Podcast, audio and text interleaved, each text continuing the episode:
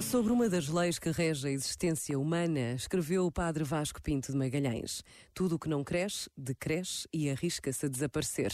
Este parece ser um princípio básico da vida. Não há meio termo, ninguém fica de fora desta realidade. Se deixo de investir numa relação, ela não se aguenta. Se não dou continuidade à minha formação, deformo-me inevitavelmente e por aí fora. E quem não continua a investir na fé e no amor, corre o risco de perder ambas as coisas. Este momento está disponível em podcast no site e na app da RGF.